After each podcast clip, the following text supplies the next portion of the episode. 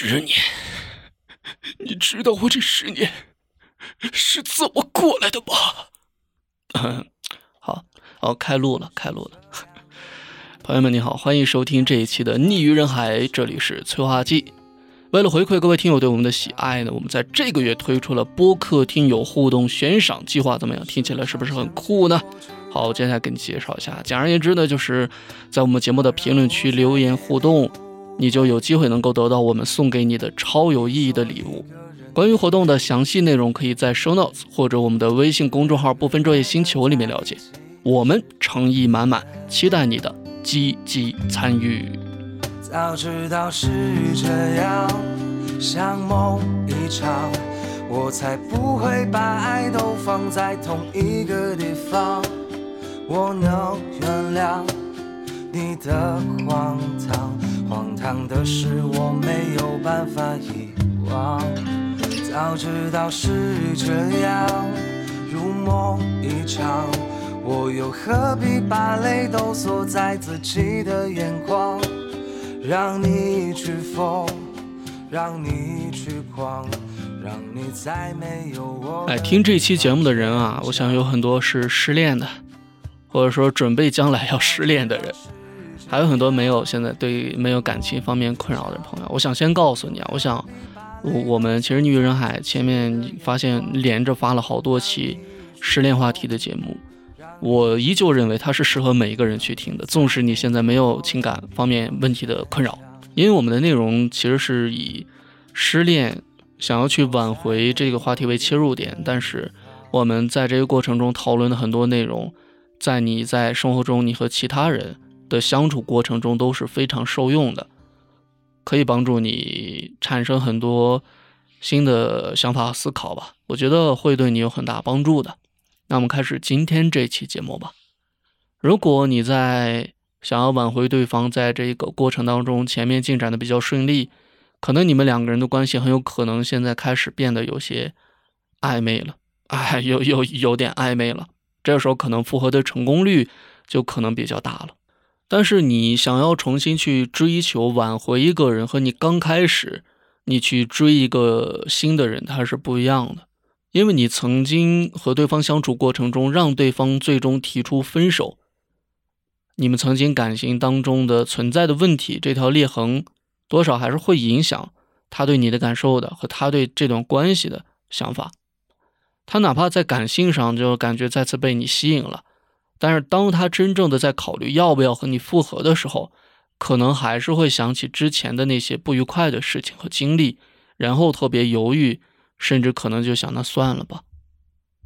那如果对方还没有准备好，你就提着想要跟他去复合，那就相当于把本来他正在享享受你们相处的这个过程，内心可能正在慢慢变得动摇。那这个时候，你突然就把他推到了一个，你现在马上给我做决定。要不要复合？那他可能就会马上就，可能就切换到一个很理性、很冷静的一个状态，可能就会造成你们现在关系的倒退了。相对于去追一个人啊，我们这个时候可能更需要给他一些更多的安全感，还有确定感。也就是你需要有更多的耐心去等待他做出那个，就是内心真正能够接纳复合。重新回到这段关系的这样的一个结果，哎，前面一直没有聊，就是线下见面，你们生活当中的这个见面，因为其实前面一个线上的聊天互动啊，就是更多是为了引导他对你和你的生活投入更多的关注。那你要真正想要推进你们之间的关系，肯定是要线下的见面和交流的，因为只有这个时候才能够更清楚、更直观的让他。看到你的变化，那如果这个时候他对你没有那么多的抵触了，对你不再抵触了，然后你也真正的自己重建了自己的生活，对方也开始关注到了你的那些变化，然后如果你们线上比如说聊得很开心的时候，你就可以发出邀请啊，然后可能会比较顺利，然后这个时候其实见一面的话，可能就能够。呃，可能啊，可能会对你们的关系可能有更好的推进。但是你第一次见面就是能够让他感受到现实中他看到的你和最近你在网上塑造的那个形象是一致的，是真实可信的，会给他留一个很好的一个印象的。然后你在之后的发展过程当中，或者一些邀请啊，就会更顺利了。第一次见面不要太正式啊，你就不要，呃，尽量的就让它变成一个不起眼、不经意的一个很轻松的碰面，时间尽量不要长，就短一点，你觉得足够了就可以了。用不着说刻意的啊，咱们那个那个饭店约你吃饭，或者就可以，呃，散散步啊。你就因为你这个时候，你如果两个人就那儿坐着，大眼瞪小眼，可能，呃，关系恢复没那么亲密的话，其实可能是这个氛围可能不是会特别好。你那就随意的出门聊天啊，啊，散个步啊，这样可能还相对可能会轻松愉快一点。因为你在这个过程当中，可能比如说你们在路上又遇到了一些什么，呃，外界事物迎来的一些新的刺激，可能会还会对你们的话题上有一些帮助和延展。这样，我想应该是会是一个很不错的一个场所吧。而你和他见的第一次面啊，你就可以让他给他一种冲击力和新鲜感，就是感觉你跟之前就不一样。不不不一定说就是你展现你这个形象就多好看，就是你能够至少你让他看到你是积极自信的，你整个的状态让他感觉到耳目一新，他就觉得哦，你确实是一个和他之前记忆当中所不一样的一个人了。嗯，这种可能就还能可能会激发到他对你的这种好奇啊，想要去探索你的这种想法和欲望。还有就是你们去聊些什么呢？如果他没有主动的聊到你们之前的情感话题的话，你就千万不要去聊，你也更不要说直接聊着聊着，我们复合吧。你说这十年，你知道我这十年怎么过来的吗？而分手了两个星期了，你知道我这两个星期怎么过来的吗？啊，所以听到这儿，你知道我开头 为什么有有那两句话了，是吧？其实你们聊的内容可以更多的就是就地取材嘛，比如说你们在哪儿。走着走着，看到远处有一条狗，啊，你说那个狗，你看真好看。或者你想起什么事儿，你们就沿着着聊嘛，还可以分享一下自己最近的生活。你就说最近，哦，最近有听一档新播客叫《逆于人海》，啊，怎么怎么样啊？他们他们还有另外一档播客叫做《不分昼夜》，也是他们做的。然后他们在十一月份呢推出了一个。哎，其实我认为啊，我我在打广告这方面还是比较有天赋的。我自己认为，刚才这个影影像这儿还是比较自然的，没有特别看综艺那些广告特别生硬啊，对吧？你就可以跟他聊聊你最近的生活嘛，因为你最近在听《女人海》，然后《女人海》恰好最近也推出了一项活动，呃，活动啊啊，你还可以说《女人海》你主播嘴瓢，老老是嘴瓢是吧？咬字不清楚。哎，这个时候他就。他就好奇了，他说：“哎，逆人海，我也有听啊，但是我最近没听，最近比较忙。然后你就他问那那这是个什么活动呢？然后你就可以给他介绍，就是昼夜星球呢，就是呃我们做播客的，部分昼夜和逆于人海都是昼夜星球出品的两档播客。昼夜星球在十一月份推出了一项播客听友互动悬赏计划。”就是这两档播客的用户在这两趟播客的评论区里面留言评论，然后最后经过合计统计，然后排在前几位的听友就可以获得这次活动的提供的非常有意义的一些奖励，甚至还有一副和 T 走通勤耳机共同赞助给、赠送给听友们的一个耳机福利。他们有一款耳机叫 u X，是刚刚全新升级的，价值七百六十九元，现在可以免费送给。我们节目的这个听众，那不赶紧的想要来了解一下吗？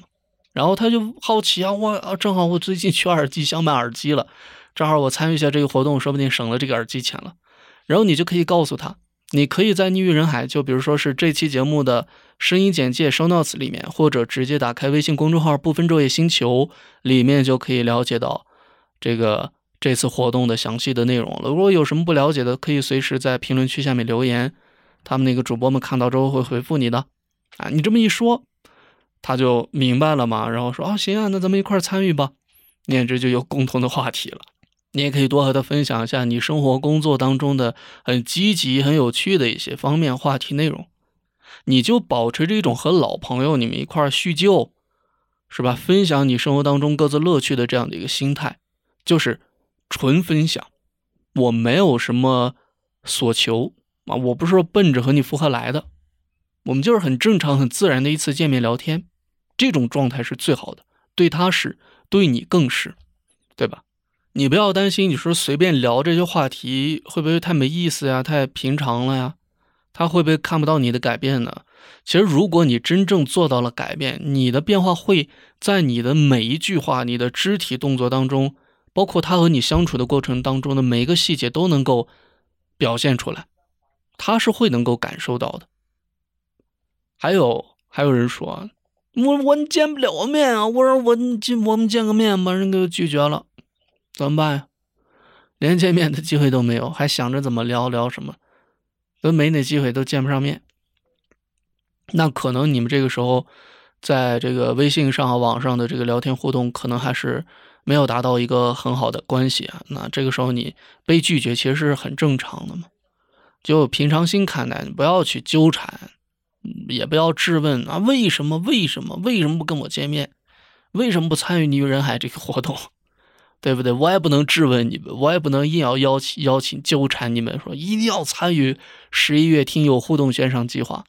我们白送你礼物，你还不要吗？这不好，可能还消耗掉你对我的这个刚刚萌芽的这个对我们节目的这个好感。什么破节目？不听了，以后是吧？你就继续关注你自己就好了。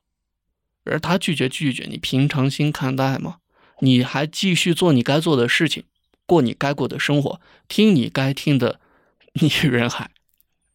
你要给他足够多的空间和时间，这样慢慢的随着时间的推移，如果当他对你们的关系感到舒适和自然愉悦的时候，那到时候再提见面，其实就是一个水到渠成的事情了嘛。呃，还有再次重申啊，希望各位不要误会，逆于人海不是一档情感博客，催化剂也不是一个情感主播。啊，催化剂在这个情感当中的经验，也是一个小学生啊，涉世未深。我们其实是在分享的过程当中，是一个共同成长的过程。所以，我们不是什么恋爱经验或者失恋经验，也不是挽回经验很丰富一个人，完全不是啊。所以，还是希望大家不要误解。啊，接下来可以聊一个很重要的一个问题，我自己我也觉得很重要，就是我不了解啊，不知道很多人有没有，就是你。呃，失恋之后挽回成功，你们有没有针对你们之前分手当时那那些事情进行一个复盘，或者两个人坐下静下心来，很细致的探讨这个话题，就是复盘局嘛？咱们说，就是你们分手时候那个矛盾需要再谈一谈吗？需要对各自曾经不成熟的那个自己道个歉，和对方表个态吗？要不然你们怎么消除你们心中这个包袱？怎么开始新的继续你们的情感生活呢？有一种就是，如果你们分手原因是因为你对对方的吸引力减退了，然后比如说你们的热恋期过去了，然后你们可能爱的没那么冲动了，然后你又很焦虑、很黏他，他的回应又很冷淡，然后造成你们的矛盾了。然后你这个时候你就不要再刻意去讨论，就是为什么要分手这个话题了。你就，如果你意识到这点，你认为是因为吸引力不够了，那你就重新去建立你自己的吸引力，然后重新建立你们之间那种轻松有趣的相处的氛围。这个可能会是一个更好的复合方式，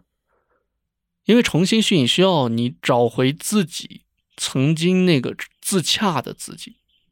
你首先得自己自自洽，你才能给够给对方一个好的体验嘛。你要让他有足够的自主权，这个自主权就指的是我们其实每个人做做的一个决定都是出于你自己的自由意志。你是因为对不分昼夜或者对逆域人海感兴趣，你才会点开这两档播客去听，而不是说受到某一个人的压力、某一个人的胁迫，拿着枪指着你脑袋给我听。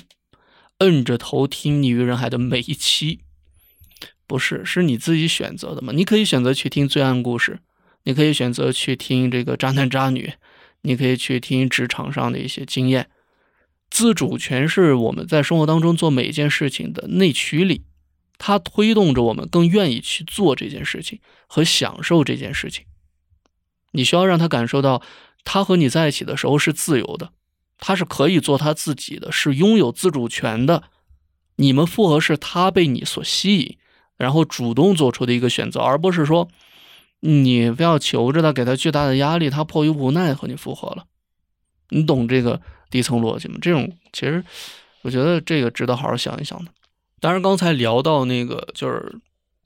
重新这个复合之前，这个复盘一下之前分手的原因啊，这些过程。其实还是很有必要的。如果是你之前自己因为自己的不成熟做了一些什么事儿，导致对方对你失望了，然后其实最好还是我觉得可以面对面聊一聊嘛，就是不要通过打字啊、打电话呀，而当面嘛，当面打架 什么打字、打电话打架不是，当面聊一聊，两个人就坐下来当面聊一聊，然后因为你这个时候你经过之前的相处，他可能在感性上已经慢慢接受你了。那这个时候，我们跟他复盘之前这个过程，可能就是为让他在理性上也确认你的诚意，让他清楚的能够认识到，我可以这次可以坚定的来选择现在的你了，因为你有比之前变得更好、更优秀。这个时候，你就可以先跟他聊一聊之前一些有趣的事情啊，一些有趣的回忆啊。想完这些开心的事情之后，你再表达一下对过去那段感情曾经的一些遗憾。然后从遗憾这方面进行，呃，开展讲述，就你就可以顺水推舟，很自然的表达分手之后你的这个反思，包括你这段时间以来的改变和成长啊。在最后，你就可以向他表达，就是说我其实很早就意识到这个问题了，我曾经很想跟你分享，但是我没那么做，因为我知道，我只有在生活当中我实际做到的，我脚踏实地的每一步行动。才能改变，这样的才有意义。也感谢你给了我成长的这个动力。如果没有你曾经跟我提那个分手，或者让我意识到我身上有这么多问题，可能我现在还是曾经的那个糟糕的我。要感谢你，让我变成了更好的自己。然后也很开心，今天有这样的一个机会，能和你坐在一块儿，我们去聊出我心中的感悟和我这么久以来一直想对你讲的话。我非常感谢你的聆听。其实挺好的，这样是吧？那可能有些人说着说着，感觉对看对方这个表情啊、感受啊，觉得挺好的，自己也说的激动了。这个时候是不是要提说分？我们提复合吧，要不就打住，打住。你除非对方有这个想复合的这个意思，要不然就可以了。你就跟他聊这些就可以了，你就把你的想法、你想讲的讲给他就好了。还有就是，不是说这个完了，你和他讲这些，他就接受你了，不是的，因为这个时候只是更新他对你的认知的一个过程，让他知道哦，你确实变了，有变得更好，而不是说我就应该就必须接受现在的你了，那不一样啊，你需要给他一些时间和空间去重新审理现在的你，现在你们之间或者未来可能会出现的关系啊情况呀。那可能，当他真正经历了这些的想法思考之后，可能才会真正的去接纳你。如果你就一下子表现出啊，我等你，我等你回复，没关系，不着急，你十分钟之后给我回复就行。你如果是这样的一个状态，那就你相当于你赶紧做决定，那他可能就大概率会在这个压力之下选择和你复合，或者选择放弃。但是哪怕答应之后，可能之后。他问题没解决，或者他不是真正做好了和你复合的准备，可能之后还会再有问题，还会再分手，后悔了，是吧？比如嘛，再举个例子，你在生活当中，你想干一件事儿，但是你又有些顾虑，你还没想好要不要去干，这时候旁边有人催着你了啊，就推着你啊，赶紧的，别磨叽，去呀！起哄，呃，去去去，别等着了。是吧？你第一反应是不是就是哎呀，好烦，算了，我不干了，我不干了，行了吧？别催了，催别人怎么我不干了，是吧？所以这个时候就这个复合坦白局，我举个例子吧，我这个举个例子吧，举个我自己的例子，好吧？哎，前两年啊，有一年那个，当时我讲简简短说吧。娃哈哈啊，就咱们喝的那个娃哈哈 ID 钙奶，娃哈哈嘛，出了一款这个呃饮料快消品，当时是有招这个代理，然后我当时也是 头脑一热，当时也不知道，满脑子里都是这个宏图伟业。我说去，当时就带着我一个朋友，我一个舍友，我们就坐着那个连夜坐着飞机去到了杭州，浙江杭州，对，去到了娃哈哈的那个他们的那个公司。然后就跟那个经理去聊沟通这个做代理的这个事儿。然后当时去了之后，其实我去之前我的感受还是挺好的，我还挺挺期待能够达成这个事情的。然后去了之后，他这个经理是一个男经理，是一个东北人，他给我的感受就是迫不及待的就想让你赶紧交钱，哪怕你现在交个定金也行。就是他迫不及待推着你，想要就是给你这种感觉，你就会开始意识到，首先你是不舒服的，对吧？我还没真正决定好怎么样，你这个样子，他甚至说我可以先先给你垫一个报名费，怎么样？我先我先给你垫着，我用我的钱，我先给你报个名，三千块钱还是五千块钱来着？后面你完了，你过段时间签合同之前，你再把钱交了就行。反而是这样去推动着你尽快的做决定，去这样嗯做选择的时候，你反而会有不适感。那可能就说那算了，那我不干了，因为这个时候这个人他让你产生了不信任感，那你对整个这件事情可能都不会有很好的信任感。然后我当时就跟我那朋友我说走吧，然后我们就走出这家公司。后来当然也没有做这个事情了。现在想想，我当时的这个决定是对的。好。这是刚才聊了一下我的这个事情，就刚才这个事儿嘛，对，所以你其实这个时候你跟他复盘之前的这些事情呢，其实是为了让他清楚，就是让他看到你的诚意、你的改变，然后不是说你自己说想要去推动着他去达成复合的这一个目的，还是不一样的。做事和说话都是有过程的嘛，有时候被称之为铺垫，有时候被称之为是。达成目的前的每一步需要走的一些路，因为只有走了这每一步路，你可能才会最后走进那间屋子里面嘛。嗯，不可能直接就飞进去啊，或者怎么样。呃，给大家举个，再举一个，讲一个之前看到过的一个销售的故事，就是有一个女销售员，她从来不直接去推销产品，她花最多时间精力做的事儿就是让所有的客户都信任她，喜欢和她相处聊天。想象一下，比如说你现在是一个客户，你是一个推销，呃，产品的一个人，你的产品是马克杯，不分昼夜，我们自己推出的周边马克杯，你这个时候你敲开人家客户的门，强行推销这个杯子，人家不想买呢，你就死乞白赖的不走啊，甚至你还想赖在他家继续给他推销，那大概率可能被人家赶出去嘛，甚至都没有什么好脸色。那你看一下，就是刚才我提到这个女销售员，她是怎么做的？她本身就是一个会让人觉得很舒服、很很有魅力的一个人。她会带着交朋友的态度去和每一个客户建立连接，在和这个客户相处的过程当中，他会从客户的利益来出发考虑问题，他只关心客户现在真正需要的是什么，而不考虑其他的一些自己的。目的和想法，他做人本身就取得了这个客户的信任，他就有机会在客户不设防的时候，很自然的体验了他推荐的这个产品。只要他对于这个产品的体验还不错，他就会心甘情愿的去掏钱包。他甚至会因为信任这个销售员这个人，他之后再推荐的所有产品，这个客户可能都会很自然、很乐意的去买。这个事情放在我身上，我觉得我第一个想到的就是东方甄选。就我现在不会每天去，甚至我很久其实也没看他们在抖音的直播了。但是我偶尔可能刷到的话，他们有时候推出什么自己新的产品了，我可能我如果感兴趣的话，我会直接去买的，而不是说其他各种品牌或者其他商家，呃，认识的不认识的，我还得去对比，去仔细的看评论啊什么，我要不要买这个，或者我从哪哪个店铺买，买谁家的，花多少钱合适。但是东方甄选其实他们普遍很多东西价格并不和，当然不算特别贵啊，但是和很多呃同类商品来讲，价格不算便宜。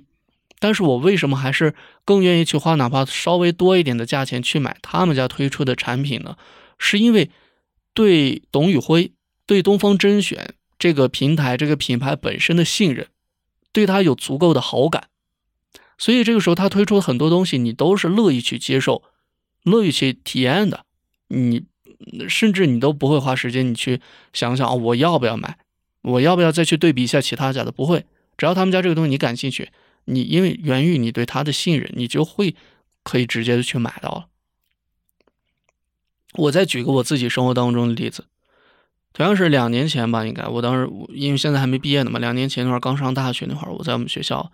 自己搞了一个那个呃校园购物外卖这样的一个平台，然后当时有一段时间是。为了扩大我们这个平台在我们学校的这个商业版图，我和我们学校水站想要聊一下合作的事情。水站就是送那个桶装水嘛，每个宿舍不是都有饮水机，然后每个寝室就是你要水的话没水了，你就打那个送水电话，呃，水那个水站的送水员就会把这个桶装水送到这个宿舍门口，就是这样的。我的想法是想跟他达成合作。因为之前我们学校订水就是通过打电话，你打那个水站电话，他们那边手写，就是你的寝室号写到他们那边本子上，然后让这个送水员把这桶水，然后让这个送水员把这桶水送到寝室。我当时我就找到那个水站的那个老板，我说能不能跟你们聊一下合作，就是在我们这个平台上，学生们改用从那个电话订水到在我们这个小程序上。订水，我是怎么考虑的呢？因为每个学生基本一个寝室快的话四五天一桶水，再慢的话也呃七八天一桶水吧，对吧？那他只要订水，他就必须上我们的平台的小程序上。那这个时候，他哪怕本来没有点外卖的这个需求，没有购物的需求，但是他只要一点开这个平台，他要下水，呃，要订水的嘛，宿舍要喝水嘛，他就会。浏览到其他的一些内容，那么有一天他在寝室饿了，不想下楼去吃饭，他会不会就点开我们这个小程序去下单点外卖呢？其实我当时抱着这样的想法，因为当全校学生都用我们这个小程序来订水的话，其实对我们这个小程序的曝光和推广是，那可以说是在学校整个垄断性的一个了。因为当时其实同样也有做外卖平台，在我们学校还有另外两三家，当时同时在做。所以我当时就这样的一个想法去找人那个水站老板了，但是他的态度其实是拒绝的。我有给他提条件，甚至就是提这个呃，我们这个平台的抽成可以给他多少多少什么收益啊分配。当然于他而言，可能觉得没必要，是拒绝了。但是后面我是怎么做的呢？我没有更多再继续去三番五次的找他聊这个水站的事儿，我甚至未来一周我都没有跟他提过合作的这个事情。当时正好课不多，我就每天都去水站，而且当时正好水站遇到一些事情了。其实也是，哎，在这儿给大家讲我的故事了。这好几期没有讲我的事情了，讲到这儿，我希望有很多人能听到这儿啊。我还没跟除了我生活中我们寝室几个人知道，没跟别人聊过这些事儿。当时啊，他们水站不是有四五个那个从外面请的一些送水的人嘛？其实也都是大小伙子，比较年轻的一些人。当时那几个就是是他们去送那个往女生公寓里面送水，然后说的是，呃，有一个送水的送水员就是摸了那个有一个女生还是怎么了，摸摸了一下腿还是啥，反正被那个女女生就告骚扰了，这事儿大了嘛，人学校肯定是维护学生的利益嘛，你一个水站你送水的一个。二十岁左右的一个小伙子，你怎怎么你这这属于性性骚扰吧，还是怎么样？当时就要求这个水站把把这个人辞退掉。但是那三四个男生他们又是一块来的，意思就是你要辞退他，我们就一起走；要么你就别辞退他。水站这边为难呀，你说这四个人不辞退吧，学校那边说不过去，这个人犯这么大事必须辞退，要不然没法给学生和学生家长交代，这事儿传出去对学校也不好。你说辞退吧，这四个人要一起走，那没人送水了，就赶紧到处就是打电话，各种就是问有没有人要来做送水的，赶紧招人吧，再要不然这每天那么多学生都打电话要要水，没人送怎么办？我当时就动用了我的人脉，然后有有很多也有几个人就是联系到这个水站老板，就通过我的人脉介绍，然后来到这个地方来应聘。包括甚至我还在我当时自己又在网络上发其他渠道去发一些帮忙去找人，甚至我还帮着他去送了那么十来桶二十来桶水，然后说要给我钱我也没收，我说我就是来帮忙的，我不是过来兼职的，我是帮忙，就纯粹帮你忙。然后那几天我就有空我就去店去那个水站里面跟他坐着聊天啊，我们一块在我们这个平台上点外卖呀。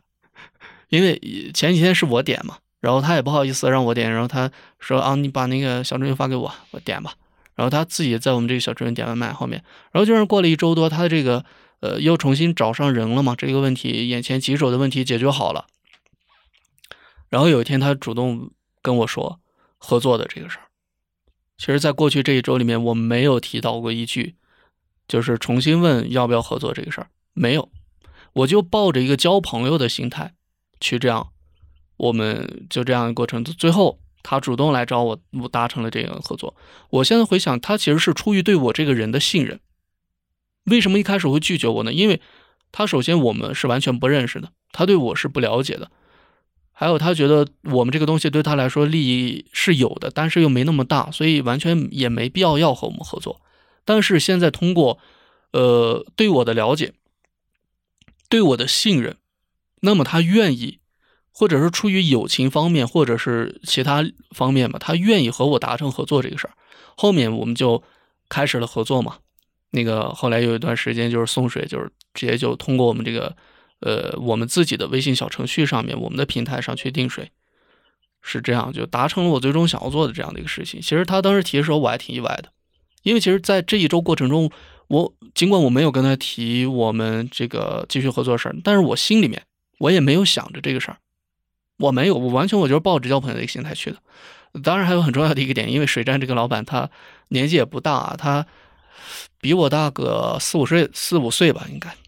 对，其实也还是属于同龄人这样的一个状态，也其实也是一段很不错的经历哈。啊，可能有些讲的比较多了，希望大家不要嫌烦。其实也差不多了，再聊回来其实也没什么要聊的了，因为你。失恋也好，没有失恋也好，你在失恋这个过程当中，你的自我的探索和建设，你学到的这个心态和能力，在生活当中，你和各个人去相处，都是我觉得都是受用的。你和人们会有更好的一个相处的能力，更好相处的一个对话的氛围，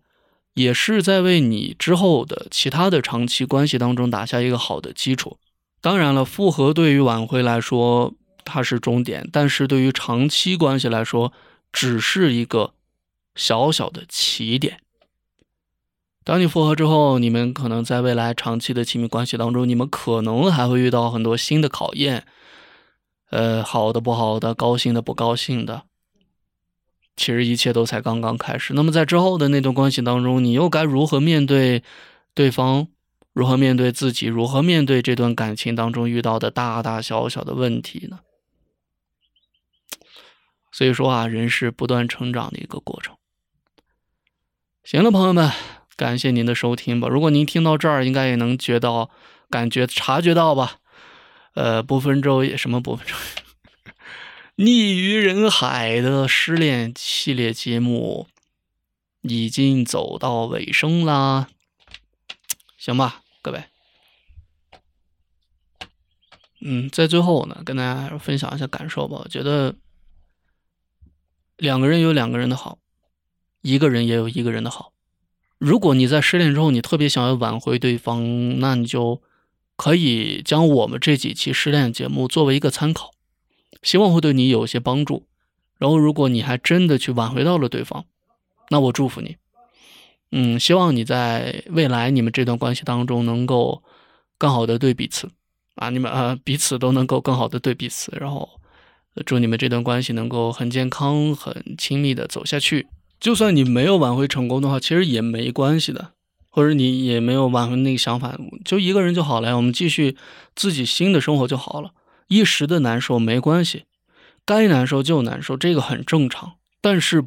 最好我觉得还是不要去痛苦的去饮酒，去买醉，去熬夜，什么我自甘堕落，我不活了，嗯，这些是不好的。因为其实当你真正走出来之后，你才会，你就会发现，其实你痛苦的这段时间并没有多久。你曾经以为你可能一辈子都走不出来，或者你很难一辈子都再遇不到这样的一个人的时候，但是你之后你如果遇到，你那一天你会觉得，哦，自己曾曾经还是幼稚哈，其实并不是那么绝对啊，也可能未来会更好呢。过去的就过去了嘛。就就算话说，就算你这个时候挽回来了，你们的关系就一定就幸福了吗？如果你们彼此还是没有学会在一段亲密关系当中如何更好的，呃，去陪伴对方，更好的让自己成长，那你们的关系可能还是存在很多问题，可能在不久的将来某一天还是会走到破碎分手这一步。那到时候又该如何呢？还要再去挽回吗？那可能你要开始新的生活了。那你现在你就早一点开始新的生活，又未尝不可呢，是吧？还是希望各位放轻松吧，不要怕难过，该难过就难过嘛。因为你享受你之前两个人时候，你享受了两个人的甜蜜，的是吧？嗯，我们这种一个人的单身的人享受不到的那种甜蜜，你享受到了。那这个时候你分手失恋了，那你去享受那些我们同样单身的人享受不到那种分手之后的痛苦。那也也也不是就不行了嘛，对吧？有好的就有不好的嘛，咱能接受好的，为什么就不能接受不好的呢？是吧？咱酸甜苦辣咸才是组成真正的人生，美的和不美的，好的和不好的，才是组成了这个最真实的你，还有最真实的那个他呀。那么，你与人海失恋系列的节目到这里就要画上一个句号了。非常感谢这几期都有收听的朋友，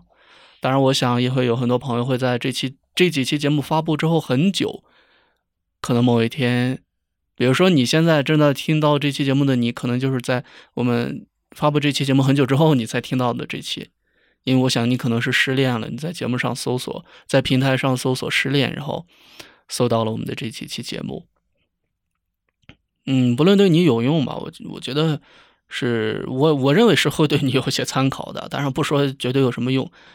呃，简而言之呢，是祝愿你吧，祝福你也，当然也要祝福我了，祝福每个人，我们能够遇到那个真诚的对方啊，这个有一段和睦幸福的感情，也希望自己能够活得洒脱潇洒一些吧。那么今天的这期节目就是这样了，各位，我们下期你与人海再见了。我想下次我们再见面的时候。就会是一个全新的样子了，啊，不，不能讲全新，搞得有什么什么天翻地覆的改变？不会啊，因为话题不一样了嘛，不不不聊失恋了，所以就是一个全新的样子了。那我们下期你与人海，我们再见吧，拜拜。哦，对，我刚才顺嘴说这个拜拜，我忽然想起来，我想问一下各位，再见和拜拜是真的不一样吗？为什么给一些人发消息，你一说拜拜，人家说不行，不要说拜拜，说再见。而且不止一个人啊，我就我就很费解，再见和拜拜怎么就不一样了吗？各位朋友，你可以把你的想法评论在这期节目的评论区下面，我们交流一下好吗？给我解解我心中的困惑。好，各位朋友，那我们下期女人海不见不散。